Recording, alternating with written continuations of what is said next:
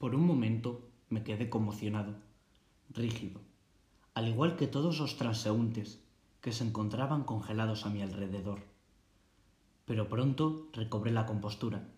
Tenía que actuar, y rápido. Me dejé llevar por mi instinto. Corrí hasta el carril bici que se encontraba, a tan solo un par de metros de donde estaba. Con dificultad y sumo cuidado, bajé al ciclista de la bici, dejándolo en el suelo con la misma forma con la que se encontraba inicialmente controlando la bicicleta.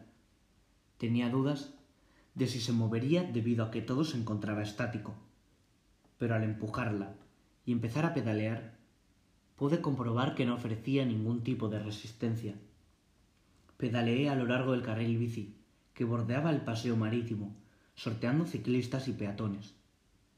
No estaba seguro de dónde quería llegar a parar, pero tenía claro no podía quedarme sin hacer nada. Seguí pedaleando lo más rápido que me permitían mis piernas, entumecidas por el miedo y los nervios, hasta llegar, más o menos, a la mitad de recorrido que hacía el carril bici de una punta de la costa a la otra. Me encontraba delante de unos altos edificios, situados como muros ergidos delante de la playa y actuando como línea divisoria entre el mar y el comienzo de la ciudad. A mis 16 años de edad me había visto envuelto en muchas mudanzas y cambios de casa, pero nunca se encontraban a una distancia mayor de media hora entre ellas, por lo que irme desde el centro del país hasta la costa había sido un cambio radical en mi vida. Pero hacía tan solo dos años que me había mudado a Rose Valley, así que me conocía cada palmo de la ciudad como si hubiera nacido en ella. Me bajé de la bicicleta, crucé la carretera que separaba el carril de la acera y me adentré en la, en la silenciosa ciudad. Resultaba extraño caminar por calles que antes consistían en un hervidero de murmullos y ruidos, y ahora se encontraban acallados. Daba la sensación de que toda la ciudad se encontraba en un estado de ensoñación profunda, como adormilada. Pasé entre los peatones, dirigiéndome a ningún lugar sin un rumbo fijo y sin ningún plan establecido. Mi principal preocupación era encontrar ayuda, o por lo menos alguien que pudiera ejercer algún tipo de movimiento. No sé cuánto tiempo estuve caminando, por las calles y callejones exactamente, pero me di por vencido cuando vi que no encontraba a nadie, además de empezar a necesitar un descanso. Todavía no me había parado a intentar asimilar lo que estaba sucediendo. Me acerqué a un banco que se situaba a pocos pasos de donde me encontraba y me senté al lado de un hombre de mediana edad, engominado hasta los topes y trajeado de perfecta etiqueta.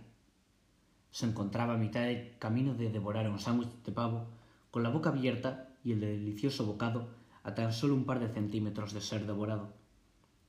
Me pasé a analizar todo lo que había ocurrido, desde que me levanté por la mañana hasta que me encontré a Jaime en la escalera. Nada, nada de nada. Ninguna cosa fuera de lo normal, o hecho que pudiera darme una pista de lo que estaba sucediendo. Intenté recordar alguna noticia que avisara de algún suceso anormal antes de que pasara todo.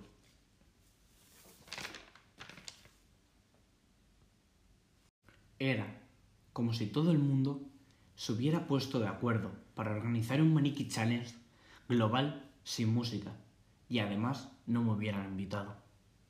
Me encontraba sumergido en tan estúpidos pensamientos cuando reparé en que no había comido nada en todo el día, sin contar el café que tomé en el desayuno, acompañado de un par de tostadas. El bocadillo de pavo del hombre trajeado me había despertado apetito, pero necesitaba algo que me diera energías y me recobrara de la conmoción por la cual estaba pasando. Me levanté del banco y me dirigí a un pequeño supermercado situado a tan solo dos minutos de la calle en la que estaba. Entré en el pequeño local cuyo letrero rezaba Supermercado Happy Sunset. La puerta que se abría con el sensor de movimiento se encontraba medio abierta y cruzándola se encontraba una anciana, rígida como un carámbano de hielo, que se encontraba empujando un carrito rebosante de yogures y comida precocinada envasadas al vacío. Fui directo a la sección de bollería. Buscaba algo con mucho azúcar que activara mi cerebro. y me ayudara a pensar con claridad.